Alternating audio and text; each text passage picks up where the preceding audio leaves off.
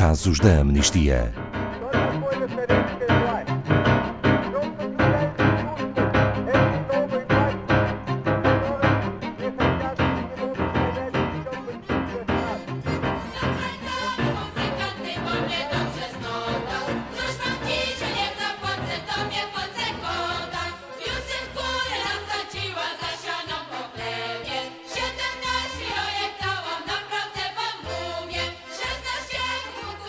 Desde 2017 que a Amnistia tem denunciado a redução do espaço de ação da sociedade civil na Polónia, a par da perseguição aos defensores de direitos humanos que pacificamente têm alertado para a importância de duas características fundamentais em democracia: a independência do sistema judiciário e a necessidade de inclusão e integração como resposta ao ódio e racismo crescentes no país.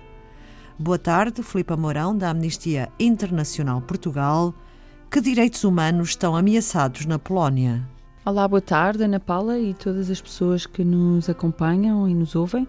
Relativamente à, hum, aos direitos humanos ameaçados na Polónia, a Amnistia tem documentado os seguintes padrões de redução do respeito pelos direitos humanos nesse país temos a repressão ao direito a manifestar-se pacificamente, com sistemático recurso ao uso da força policial contra manifestantes e a respectiva ausência de responsabilização.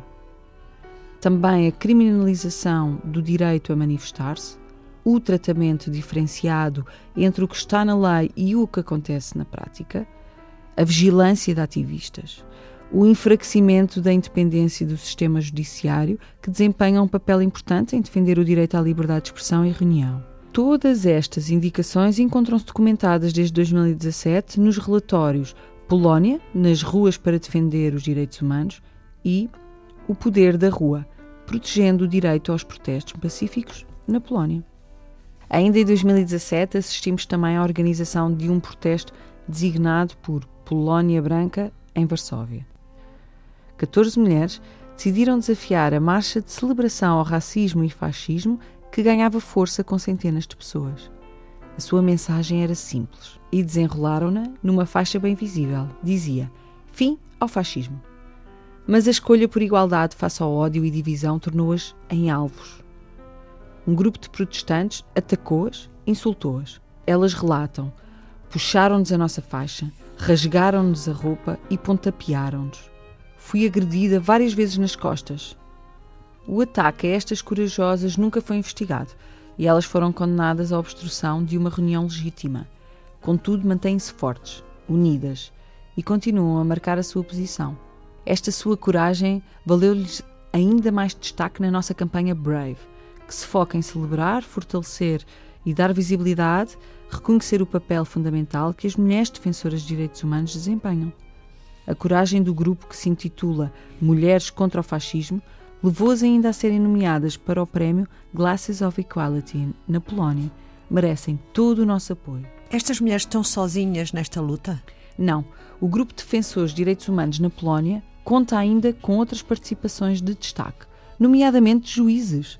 No âmbito de uma vasta campanha de difamação contra juízes que emitiram decisões a favor de defensores de direitos humanos, estes têm sido promovidos como inimigos das pessoas, pelos órgãos de comunicação favoráveis ao governo e nas redes também.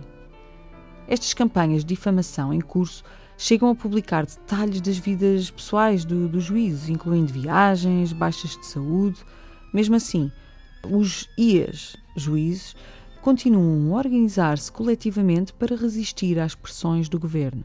A independência do judiciário na Polónia não lhes diz apenas respeito a eles. Em última instância, é uma resistência que nos diz respeito a todos na Europa. Há consequências, eh, Filipe Mourão? A Comissão Europeia iniciou um procedimento por violação dos princípios e obrigações do Estado-membro e que protege os e as juízes polacos de qualquer tentativa de controle político. Esta decisão, de, de 3 de abril, torna bastante claro que interferir na independência do Poder Judicial não é tolerável. Nenhum Estado-membro pode operar fora do âmbito de um Estado de Direito ou todo o sistema europeu será contaminado. Se diz respeito a todo o sistema europeu, o que podemos nós fazer? A Polónia, neste caso, está a tornar-se num país onde o espaço para expressar opinião ao governo está drasticamente reduzido.